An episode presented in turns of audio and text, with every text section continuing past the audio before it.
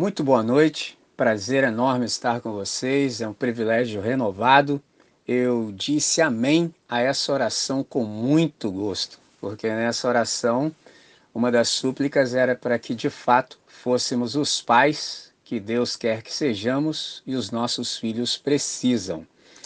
Desde que eu comecei esse projeto em 2021, eu sempre pensei, por exemplo, ah, no nosso papel que a gente recebeu do Senhor como pais instrutores que somos. E por que, que eu penso nisso com muito carinho desde então? Já pensava antes, mas agora, como eu tenho essa incumbência de conversar com vocês, penso ainda mais, com mais profundidade e com mais intensidade. Por exemplo, se um arquiteto, ou mesmo um engenheiro, ou até mesmo um construtor errar, logo a gente percebe, mas o mesmo não se aplica a nós que somos pais. E aí a gente se pergunta, por que não? Por que, que o erro desses três profissionais se verifica, por exemplo, imediatamente, mas o nosso não? Porque o nosso leva muito mais tempo para ser verificado, por exemplo, o desastre. Quanto tempo leva para a gente perceber que não educou, que não foi, por exemplo, o pai e os pais, no caso, que deveríamos ser entre 10 e 20 anos. E é lógico que eu estou exagerando na medida. Entre 10 e 20 anos, quando não muito menos. E o que, que a gente faz depois que verifica que o desastre se instaurou? Bom, depois só nos resta remediar. Por isso que a gente, por exemplo, experimenta momentos como esse para que isso não seja, por exemplo, a realidade do nosso lar. Essa é a constatação que a gente faz. Por exemplo, se é assim, eu preciso saber e preciso saber agora. E aí, todos nós que somos pais já percebemos que, por exemplo, não há uma faculdade que nós gostaríamos muito de participar, que é a faculdade, por exemplo, da paternidade. Essa ainda não existe e jamais existirá porque, muito embora nós tenhamos princípios bíblicos para aplicar na criação dos nossos filhos, me lembro de ter dito a vocês que criação de filhos se assemelha muito ao ministério pastoral, é sempre autoral, não há um manual, não há um livro de regras, mas há princípios. Então, esse espaço eu sempre gosto de reconhecer, já de início, logo no começo da nossa conversa, o quão imprescindível esse espaço é e de quão grande valor prático nós podemos experimentá-lo. Por exemplo, aqui a gente tem contato com a palavra escrita e uma orientação do ponto de vista cristão. Eu aprendi que o texto sagrado, que a gente chama de biblioteca, de Bíblia, ele é um livro de vida e um livro de relações. Então, as suas verdades têm significado universal e funcionarão com êxito em qualquer sociedade, em qualquer época. Não importa, por exemplo, quem descubra ou desenvolva esses princípios de ética, de conduta. Eles têm base, por exemplo, ilustração nas escrituras, muito embora a pessoa envolvida possa nem mesmo ao, ao menos conhecê-lo. Por exemplo, hoje está na moda os coaches. O interessante é que muita gente paga para ouvir coach, coisa que poderia saber se lesse a Bíblia. Porque o problema do coach, cada um no seu lugar, por exemplo, é que ele vai te dar uma solução muito fácil para um problema que não se resolve de maneira tão fácil. E eu não tenho tempo para desenvolver a tese porque não é essa questão aqui. Mas eu só queria que você soubesse que muito do que os coaches falam, se não 99,9%, está escrito no texto sagrado. O problema é é que eles cobram por algo que deveria ser de graça. É simples assim. E eles lucram bastante. Então, eu disse amém à oração com gosto, já disse a primeira parte, e a segunda parte é que foi falado sobre legado também na oração. E é interessante que eu recebo muitos feedbacks efetivos acerca das reflexões que a gente tem feito nos encontros anteriores. Por exemplo, esse é o 15 desde que começamos, e é o quinto nesse ano. Então nós já tivemos ah, 14 edições anteriores. E sempre as pessoas comentam comigo e um comentário mais reincidente é, por exemplo, acerca de legado. E alguém ressaltou que O interessante é que há uma distinção entre legado e herança. Herança é aquilo que a gente deixa para alguém do lado de fora, ao passo que legado é aquilo que fica impresso no íntimo do ser. Então, quando a gente se dá conta disso, a gente percebe que educar é infinitamente mais do que ensinar regras de comportamento. Na verdade, educar é transferir aquilo que o dinheiro não pode comprar. O quê? O capital das experiências. Então, por exemplo, nós começamos a nossa jornada em 2021 e desde então eu tenho compartilhado a minha experiência como um discípulo pai com cada um de vocês e tem sido um prazer. Então, dada a exiguidade do tempo, a extensão e a profundidade daquilo que a gente conversa aqui, por mais que a gente se esforce, sempre resta algo para dizer.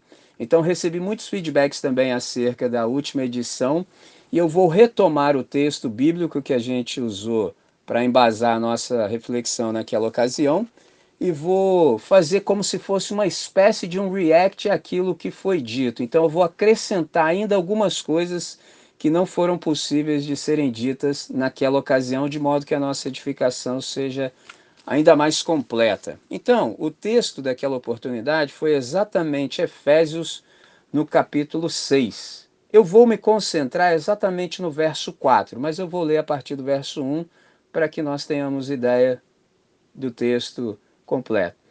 Vós, filhos, sede obedientes a vossos pais no Senhor, porque isto é justo. Honra teu pai e a tua mãe, que é o primeiro mandamento com promessa, para que te vá bem e vivas muito tempo sobre a terra. E vós, pais, não provoqueis a ira vossos filhos, mas criai-os na doutrina, ou seja, na disciplina e na admoestação do Senhor. Repito o verso 4. E vós, pais, não provoqueis os filhos a ira, mas criai-os na disciplina e admoestação do Senhor. Muito bem, esse foi o nosso texto. E a partir desse texto eu procurei responder a pergunta que estava proposta naquela ocasião, que era que tipo de pais os nossos filhos precisam que sejamos? Por que, que eu elenquei essa pergunta? Porque há muito eu me dei conta de que pessoas precisam de Deus. Pessoas também precisam de pessoas. E aí a isso eu gostaria de acrescentar que filhos, crianças, precisam de pais. Todos precisamos de Deus, todos precisamos do próximo, do semelhante, porque nós somos seres gregários, não sabemos viver em solidão, mas também crianças precisam de pais. Então, partindo dessa compreensão, a gente procurou discernir que tipo de pais os nossos filhos precisam que nós sejamos. E eu percebi também que há uma pergunta que antecede essa pergunta do encontro anterior, e é uma pergunta que vale ouro e nos leva à raiz da questão. E qual é a pergunta então? Para que Deus deu paz aos filhos? Ou seja, com qual finalidade Deus nos deu aos nossos filhos? Que os filhos são herança do Senhor, a gente já sabe, mas nem sempre a gente para para pensar para que é que Deus nos deu aos nossos filhos é a grande questão.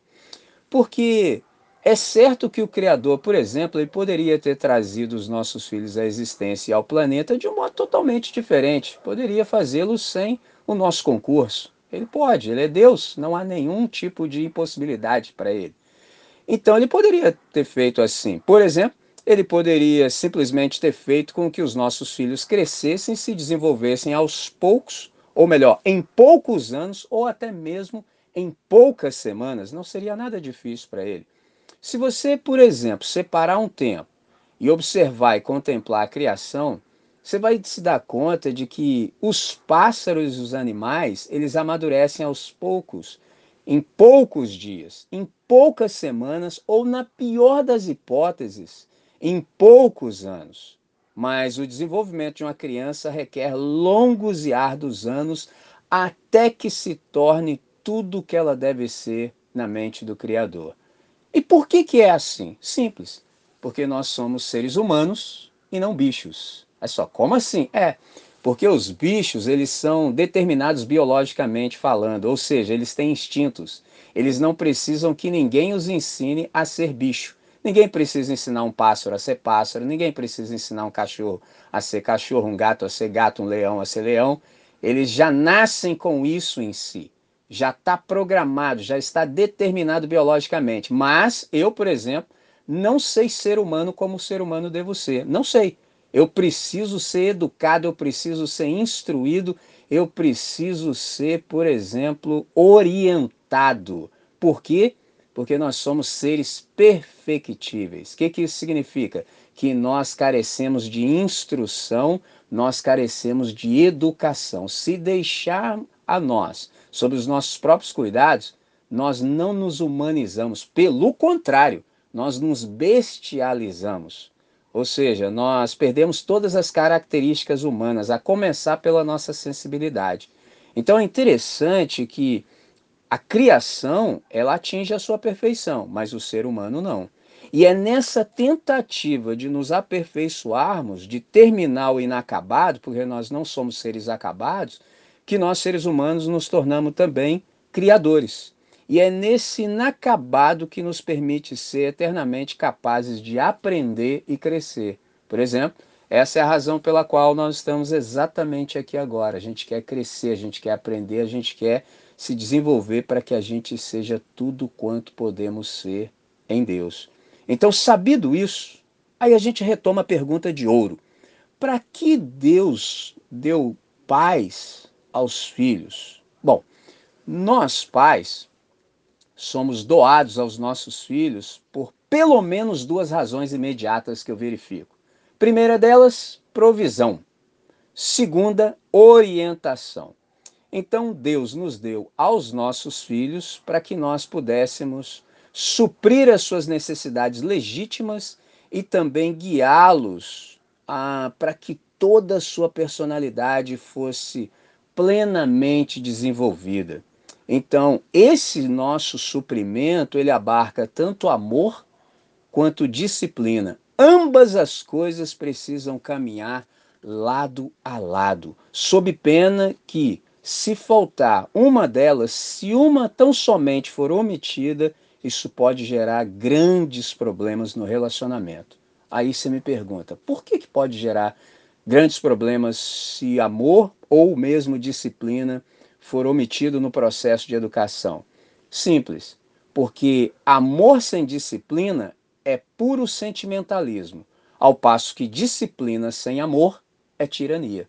Então, ambos caminham lado a lado. E quais são as implicações de, por exemplo, se dizer que os filhos precisam ser amados e disciplinados? Primeiro, os filhos precisam saber de modo inequívoco que eles são amados. Não pode ter nenhum tipo de dúvida acerca disso. E aí a pergunta que nos sobrevém é: bom, se o meu filho não pode ter dúvida de que é amado, como é que ele saberá que de fato eu amo? Simples. A gente deve dizer.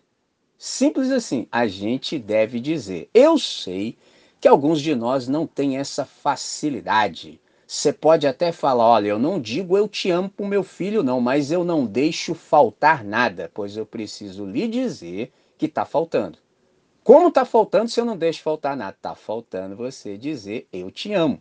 E as irmãs que estão aqui sabem muito bem do que eu estou dizendo, porque eu, como sendo um ser humano do sexo masculino, incorro mais em erro nessa parte, porque eu posso muito bem, com a minha mentalidade de provedor, falar em minha própria casa que não está faltando nada, mas a minha esposa poderia dizer: está faltando você dizer que me ama. Se não disser para a esposa que a ama, você pode fazer o que você quiser, não deixar faltar nada, que ainda assim está faltando dizer eu te amo. Precisa tanto fazer por demonstração de que de fato ama, quanto também verbalizar. Simples assim. Então, os nossos filhos de fato saberão que nós os amamos, quando na verdade nós dissermos, verbalizarmos, sempre que for necessário sempre que for a hora. E aí isso que nos coloca diante de uma grande pergunta, na verdade, uma pergunta perscrutadora. A gente se lembra com facilidade, por exemplo, qual foi a última vez que nós dissemos eu te amo? Qual foi a última vez que nós dissemos isso aos nossos filhos E completamos dizendo também: você é uma dádiva, você é um presente de Deus para a nossa família e a nossa família te ama. Qual foi a última vez que nós dissemos isso? Aqui é uma pergunta perscrutadora e, na verdade, a gente deveria ser presto em respondê-la. A gente deveria ter dito assim, agora há pouco, muito breve, eu acabei de dizer isso.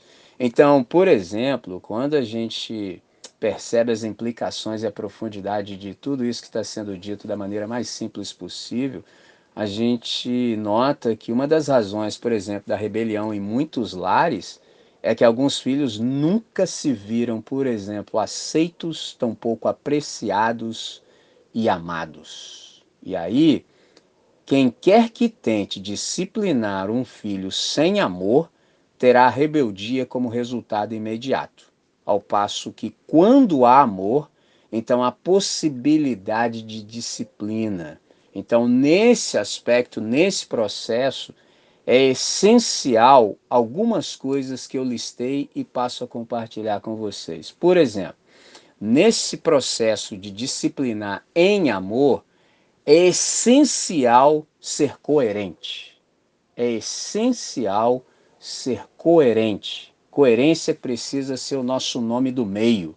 Aí você fala, como assim? Por exemplo, como é que você pensa? Você pensa do jeito que pensa? Então você precisa falar em conformidade com aquilo que você pensa. Se não é assim que você pensa, você também não deve dizer nada além daquilo que você pensa. Então só deve verbalizar aquilo que você pensa.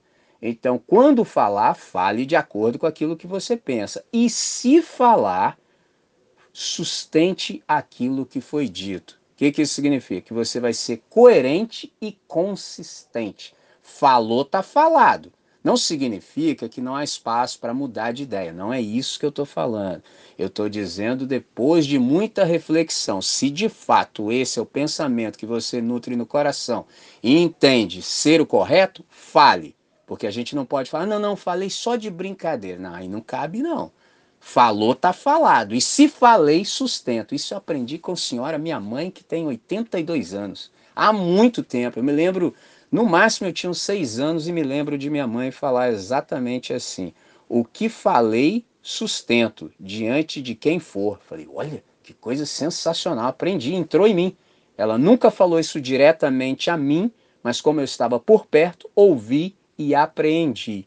Então, primeira coisa, precisamos ser coerente. Segundo, a gente precisa também nesse processo saber que é essencial ensinar ao filho que choradeira não tem efetividade. Por exemplo, alguns dos nossos filhos são pequeninos, aí o camarada rola, entendeu? Esperneia, entendeu? Depois o negócio fica assim, mais elaborado. A choradeira fica de outro jeito, entendeu? Mas é a mesma choradeira. Então a gente precisa dizer que isso aí conosco não vai fluir, não. Traduzindo, não vai funcionar.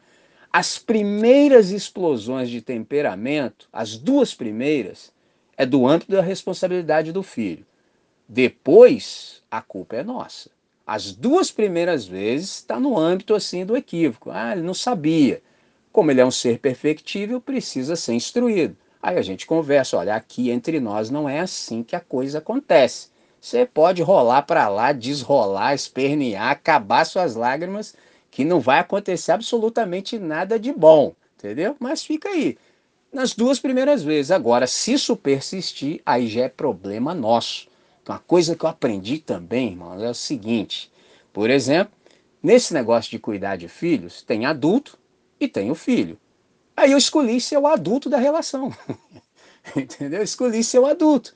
Ele é a criança e eu tenho que ser o adulto, porque senão vira uma bagunça esse negócio. Simples assim. Então, choradeira não tem efetividade. Mas é uma terceira coisa. É necessário também não corrigir constantemente os filhos. Olha que interessante. Que a gente pode exagerar na dose, a gente pode perder a moderação. Então você fica toda hora falando demais também. Não é necessário. Por exemplo, vou citar a senhora Santa Minha Mãe novamente. Aprendi desde muito cedo. Aqui só se fala uma vez.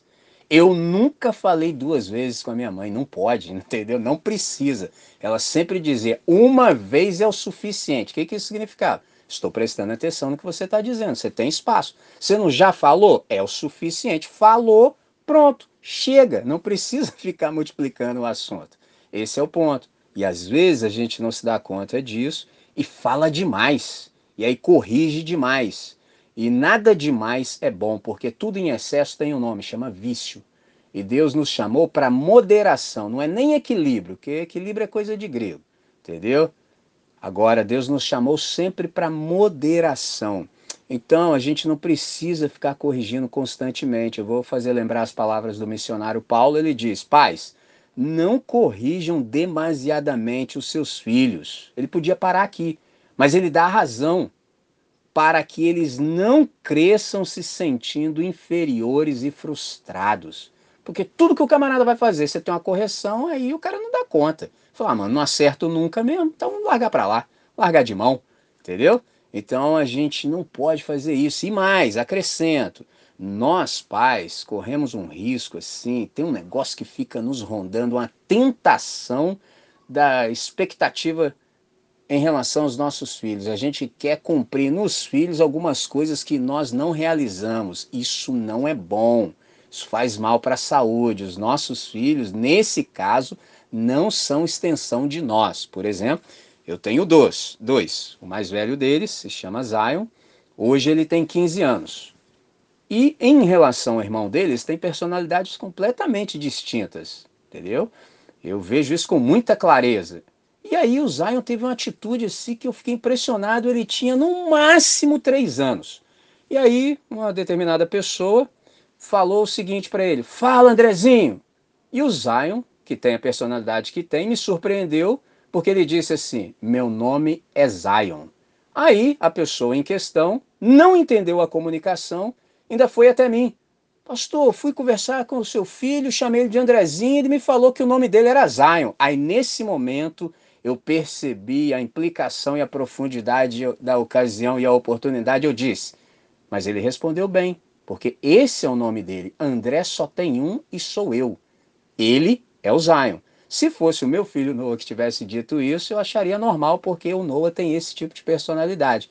Mas o Zion não. Então, naquele dia eu entendi. Falei, graças a Deus que ele já sabe disso desde pequenino, que a identidade dele é só dele. Eu sou eu, porque é muito pesado carregar o meu fardo.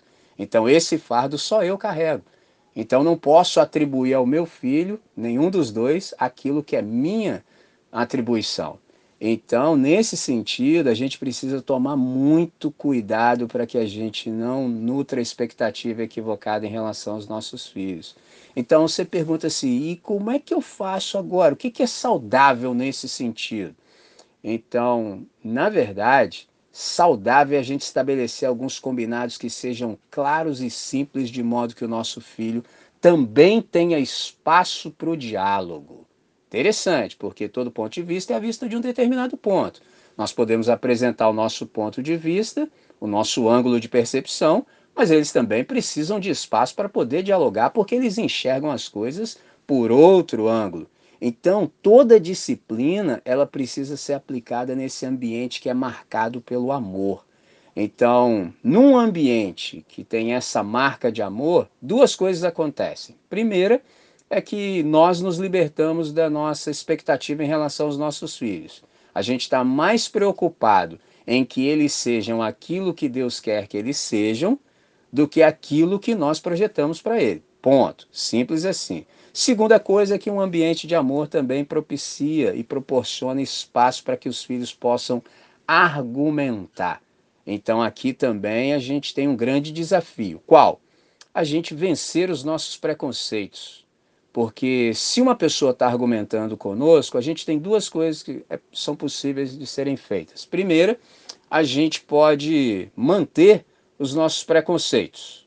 Segunda, a gente pode se abrir para pensar com as categorias daquele que, por exemplo, está trazendo uma nova percepção para nós. Então, uma pergunta que a gente deve se fazer diante de todo o diálogo é: eu estou realmente pensando Ou eu estou tão somente reorganizando os meus preconceitos? Porque eu não sei se vocês já perceberam, tem gente que não nos ouve. Por exemplo, tem gente que não te ouve, tem gente que enquanto você está falando, ele só está pensando na resposta que vai te dar, mas ele não está te ouvindo. Por isso é que quando a gente conversa com quem tem a faculdade, de fato, daquela escuta amorosa, você sai feliz da conversa e ainda fala assim: rapaz, é muito bom conversar com você, mas você sabe que o camarada não falou nada, foi você que falou o tempo todo, mas ele tinha a faculdade de te ouvir. Ele tinha uma escuta atenta. Então é prazeroso conversar com pessoas assim, pessoas que de fato te ouvem e são pessoas raras na sociedade. Quarta coisa que é essencial para nós, depois de compreendermos que a gente não pode e não deve corrigir demasiadamente os nossos filhos, a gente precisa se lembrar ah, que vale refletir, vale dialogar, só não vale hostilizar. Então, quando a gente conversa com os nossos filhos, a gente vai perceber que algumas coisas, muito embora assim, sejam um pouquinho diferente daquilo que a gente pensa, está dentro dos limites toleráveis da divergência. Observe isso. Está dentro dos limites toleráveis da divergência. Entendeu? Você não concorda 100%, mas está dentro do âmbito. É, é possível tolerar, então está tudo certo. Então, depois que a gente compreendeu tudo isso, a gente se lembra que aquilo que a gente estabeleceu, a gente cumpre. Quarta coisa, é essencial também ensinar o filho que toda disciplina está submissa ao Senhor. O que, que isso quer dizer? O que, que significa o fato de toda disciplina estar submissa ao Senhor? O óbvio. O que, que é o óbvio aqui? Que nós somos tentados a esquecer que nem sempre nós pais estamos certos. Observe isso. Toda disciplina está submissa ao Senhor. Então isso quer dizer que a gente precisa se lembrar que nem sempre em todos os assuntos a gente está certo, até porque a gente não sabe tudo que é para se saber. A gente pode se equivocar. Então, com efeito, a gente precisa se lembrar todo o tempo que nós temos fraquezas, nós temos limitações e nós nos equivocamos e pecamos infelizmente. Por isso, quando nós pecarmos contra os nossos filhos, nós precisamos ser suficientemente honestos e sinceros para buscar o seu perdão. Aqui cabe uma outra pergunta perscrutadora. Eu sou capaz, por exemplo, de pedir perdão ao meu filho ou eu sou orgulhoso demais para tanto?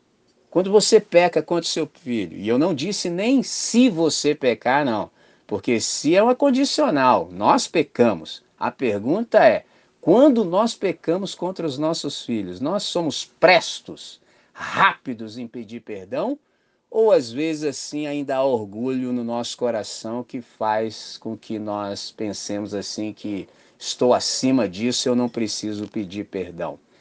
Contar uma para vocês. Ontem nós tivemos um momento magnífico no colégio.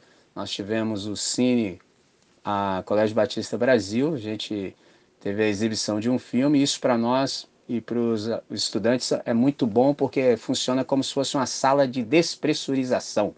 Ou seja, é muita pressão que nós passamos. Então, poxa, tem um momentinho de você dar uma relaxada, ficar tranquilo. Aí o nosso tempo era exíguo e eu tinha um comunicado a fazer aos estudantes e meu tempo era pouco. Então eu reorganizei. Eu já seria sucinto de natureza, só que eu precisei me organizar ainda mais para não deixar de dizer o que era essencial, mas o meu tempo era pouco. Quando eu fui falar, meu segundo filho, Noah, se achega e começa a falar uma outra coisa comigo que não tinha relação com aquilo que eu ia fazer naquele momento. Então minha mente estava preparada para uma coisa. O que aconteceu foi o seguinte: enquanto ele viu o filme comigo, ele é uma criança, então assim, o filme era longo, no momento ele começou a se distrair e estava com o celular. Aí eu orientei falei, filho, agora não é hora disso, agora nós estamos vendo o filme, desliga, deixa aqui. Aí ele saiu e o celular ficou sobre o banco. No que ficou sobre o banco, por responsabilidade, eu desliguei e coloquei, por exemplo, na minha bolsa e fui. E ele ficou muito tempo fora. Quando ele voltou, ele me falou algo, mas só que eu interpretei que ele estava falando, por exemplo, acerca do celular. E eu já digo de saída que eu estava, por exemplo, equivocado. Ele não estava falando acerca do celular. E eu Conversei com ele assim muito rápido. Falei, filho, não é hora disso. Expliquei, expliquei, expliquei. Até que no momento ele, em silêncio, só falou assim: pai, eu estou falando é sobre isso. Aí eu percebi na hora que eu tinha cometido um equívoco e tinha pecado contra ele. Falei, filho, então você me perdoe, porque eu me equivoquei você não estava falando disso. Eu é que falei sobre isso. Eu falei com ele umas três vezes, assim, muito rápido, mas falei. Por quê? Porque se eu perco essa oportunidade, acabou a minha possibilidade de um dia falar com mais profundidade com ele acerca de perdão. Por que, que eu perdi a oportunidade? Porque ele nunca viu isso sendo expresso por mim. Então, que autoridade teria eu, que pertinência teria eu, que propriedade teria para falar com ele sobre perdão se ele nunca me viu sequer usar pedir perdão para ele, como se eu estivesse acima? Então, aqui eu já respondi uma pergunta que estava na entrelinha. E se não fizermos assim? E se não formos rápidos para pedir perdão aos nossos filhos?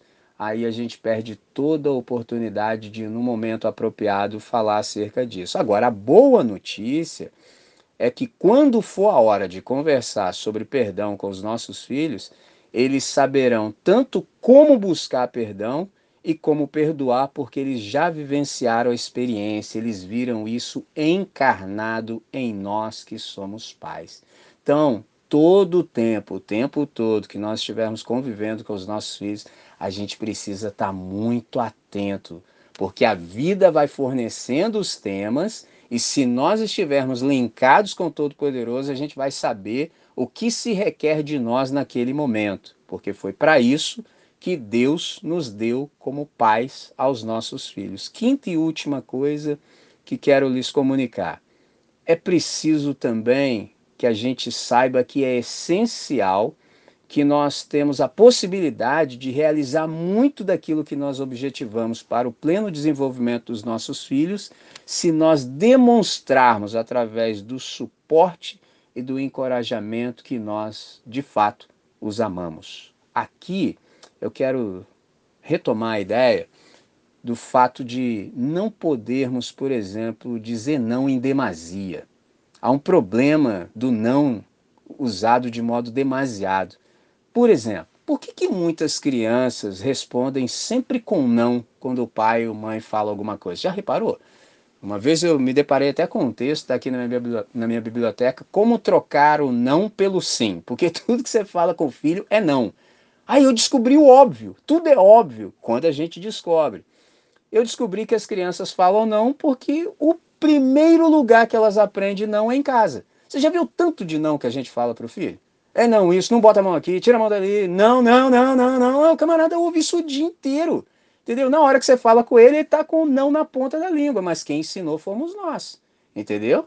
Esse é o ponto. Aí você fala assim: bom, se é desse jeito, o que, que eu faço agora? Entendeu? Porque o problema de se dizer não de modo demasiado é que isso marca o pensamento, desde pequenino.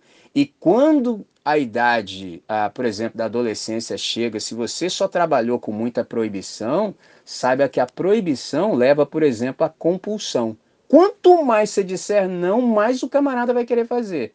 Entendeu? Aí a pergunta que sobrevém é: e agora? Bom, a gente precisa da experiência da compreensão. Como é que é isso? A gente vai sentar com os filhos e dizer assim: ó, de fato, há coisas aqui que nós não fazemos, mas o que realmente merece a nossa atenção e a nossa melhor energia é aquilo que nós devemos fazer. Ou seja, o nosso negócio é se comprometer, é nos comprometermos com o bem e bem feito. Por que, que eu estou dizendo isso? Por uma razão simples. Todas as vezes que a gente está ocupado com fazer o bem e bem feito, observe como eu construí a frase: o bem e bem feito.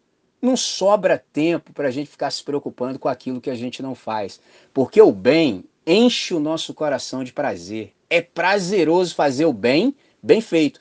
Quem está comprometido em fazer o bem bem feito, quando recebe qualquer outra proposta, consegue contrabalancear. Fala assim, ah, mano, isso é muito ruim. Quero saber disso aí não, cara. Entendeu? Isso aí, eu só tenho uma palavra. Para isso aí, é não. Eu já estou resolvido em relação a isso, porque o meu comprometimento é com o bem e bem feito. Então, nesse sentido, é que eu ocupo a minha cabeça, é, com é nesse sentido, por exemplo, que eu aplico as minhas melhores energias. Aí, com isso compreendido, a gente precisa se perguntar com honestidade se de fato os nossos filhos se percebem aceitos, apreciados e amados. Por exemplo, deixe-me ilustrar o que eu acabo de perguntar. Quando os nossos filhos se empenham em fazer o bem bem feito, qual é o feedback que nós emitimos? Por exemplo, nós reconhecemos e elogiamos ou nós somos do time que só nos manifestamos com intensidade quando eles fazem algo que nós julgamos errado? Ou tanto pior quanto? E se quando eles fazem o bem bem feito, se empenham para isso, a gente diz assim: ah, não fez mais que sua obrigação. Deixa eu te contar uma coisa, olha. Se infelizmente isso já saiu dos seus lábios, ainda está em tempo de se arrepender e nunca mais falar isso, e eu vou explicar por quê. O bem, para nós que somos seres humanos pecadores caídos, é um milagre. Se você vir qualquer pessoa fazendo o que não presta, você não precisa ficar assim, oh, o que, que aconteceu? Não, isso é normal, entendeu? Num planeta caído, marcado pelo pecado, maldade é o normal todas as vezes que você vê bondade sendo feita, é um milagre que aconteceu. Ora, se é um milagre que aconteceu, imagina esse milagre acontecendo na nossa casa com um ser chamado filho. Cara, você tem que parar tudo e chamar para um rodízio de pizza, ou seja, você tem que fazer um negócio extraordinário para ficar marcado no íntimo do ser do cidadão que ele fez algo sensacional, digno de nota, porque isso foi excepcional, isso foi um milagre, isso foi o céu na terra. Aí eu sei que alguém pode perguntar assim, mas assim, e se eu fizer o contrário? E se eu falar que ele não fez mais que obrigação? Eu vou te explicar o que, que ele vai fazer. Vai fazer besteira. Sabe por que ele vai fazer besteira? Porque todas as vezes que ele faz besteira, ele tem a sua atenção. Ele vê que você se manifesta com intensidade. E como nós estamos desconfigurados, a gente precisa de ser notado. Aí você faz besteira. Eu vejo isso acontecendo no colégio toda hora. Aí eu tenho uma frase que é assim, por exemplo, sem plateia não tem show. Tem uma galera que gosta de dar show, mas ele precisa de uma plateia. Mas sem plateia não tem show. Um camarada desse, ele está pedindo para ser notado. Só que ele não sabe fazer da maneira certa. E às vezes os pais também não sabem notar aquilo que ele faz de bom. Então, como aquilo que ele faz de bom não tem repercussão, ele faz besteira, que pelo menos quando ele faz besteira, ele é notado, ele tem um feedback. Esse é o ponto. Então, o segredo para nós é todas as vezes que nós virmos os nossos filhos se empenhando para fazer o bem, nós precisamos celebrar para que eles percebam que vale a pena fazer o bem. Esse é o ponto, eles vão ser louvados quando eles fizerem o bem. Isso é sensacional. Então, quando a gente conversa acerca de tudo isso, a gente se dá conta de que o nosso desafio ele é grandioso. Todas as vezes que a gente conversa, a gente fala: "Meu Deus, que desafio é esse?" Mas nenhum de nós precisa uh, perder o alento, pelo contrário. Que a gente precisa se agarrar com o Todo-Poderoso, nosso Pai Celestial, porque Ele está infinitamente mais interessado no êxito dos nossos filhos do que qualquer um de nós poderia, por exemplo, dar conta. Então, o que a gente precisa é criar um espaço, uma base sólida de confiança.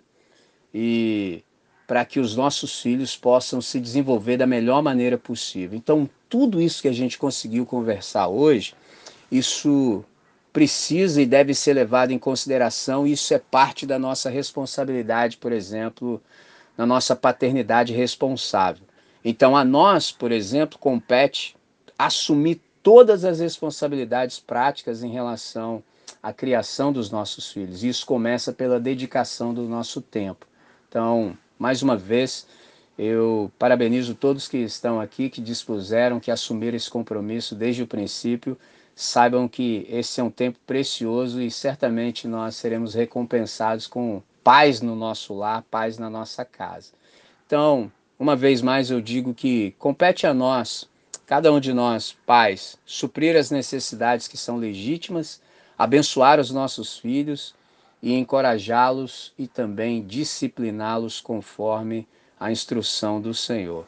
E eu quero reforçar o fato de que o nosso exemplo ele tem um peso muito grande. Há um valor no exemplo para a efetividade da nossa disciplina. Por quê? É a pergunta.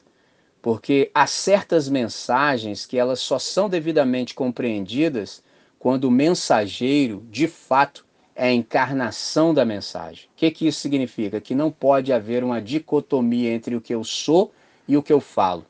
Eu não posso falar uma coisa e ser outra coisa, entendeu? Senão eu confundo os meus filhos. Eu preciso verbalizar exatamente aquilo que eles conseguem ver em mim. Então, se ainda não é possível verificar em mim o meu ensino, eu preciso, por exemplo, resolver essa questão em mim para depois poder falar com propriedade ao meu filho, senão seria um grande hipócrita. E as crianças percebem isso assim com muita rapidez. Criança assim tem um faro para não autenticidade impressionante. Eles percebem de sair do que é verdadeiro e o que não é. Se você não for, nem tenta. Então, há um grande valor, por exemplo, em vivermos de modo coerente com aquilo que a gente crê ser o certo. Então a gente precisa ser um exemplo genuíno, por exemplo, a, de um discípulo de Jesus de Nazaré. O que é um discípulo? É alguém que vive sob a disciplina do mestre. E o que, que caracteriza o discípulo senão a autenticidade? Há que haver uma consonância com a verdade flagrante do íntimo do nosso ser, ou seja, o que a alma é e Deus sabe. É isso que os nossos filhos precisam ver. Então a nossa vida ela precisa demonstrar de modo assim altissonante quais são os nossos valores e onde a nossa vida se fundamenta. Então, instrução e exemplo são inseparáveis. Repito, instrução e exemplo são inseparáveis, sob pena de que, se um for omitido, problemas aparecerão. Então, as nossas atitudes, elas falam do objeto da nossa adoração. Cada coisa que nós fazemos denuncia o ser que nós adoramos, porque você sabe que adorar é imitar. Eu, por exemplo, sou um discípulo de Jesus de Nazaré. Sonho da minha vida é ser parecido com Jesus, porque se eu for parecido com Jesus, tudo está resolvido. Qualquer pessoa que se encontre comigo vai ser uma coisa maravilhosa. Eu vou me tornar um ente graças a Deus, entendeu? Ou seja, quando eu chegar no ambiente, a coisa vai fluir diferente, porque eu sou discípulo de Jesus e sou adorador dele, eu sou imitador de Jesus. Então, Caminhando de fato para o nosso encerramento, a gente percebe que o desafio é grande, mas eu quero lhes dizer que há, uma, há um valor na pedagogia da dificuldade. Só assim, pedagogia da dificuldade é exatamente isso. As responsabilidades que estão sobre nós, que somos pais, elas sempre nos parecem grandes demais. Contudo, é preciso que a gente tenha sempre em mente que nós podemos contar com o socorro do Pai dos Pais, que é o Pai Celestial. Nós não estamos nisso sozinhos. Nós estamos assistidos por Deus. Nós podemos contar todo o tempo, o tempo todo, com a sua providência. Então, essa posição que nós ocupamos, porque Deus nos deu como pais aos nossos filhos, é uma posição que requer de nós mais dependência do Pai Celestial. Então, quero que todos saibam que é desejo do nosso Pai Celeste que nós o busquemos, que busquemos a sua graça e a sua orientação, porque Ele quer que nós desfrutemos da comunhão a começar pelo nosso lar porque os nossos filhos, eles nos foram dados como parte da alegria antecipada da glória do novo céu e da nova terra. Então, o Pai Celestial, ele está infinita e incomparavelmente mais interessado na maturidade dos nossos filhos do que qualquer um de nós jamais seria capaz de se interessar. Então, é com essas palavras que eu termino e espero que Deus possa ter falado fortemente ao seu coração, como tem falado ao meu e que aquilo que porventura eu não consegui dizer, que nas suas reflexões o Espírito Santo encontre espaço e continue a ministrar o seu coração, de modo que você experimente essa pacificação de ser, experimente a harmonia no seu lar, para o máximo louvor da, sua, da glória do, do Senhor e para o benefício da sua casa e dos seus filhos. Que Deus abençoe a todos. Prazer enorme estar com vocês. Espero todos na próxima ocasião, na nossa sexta escola. É isso. Estejam em paz.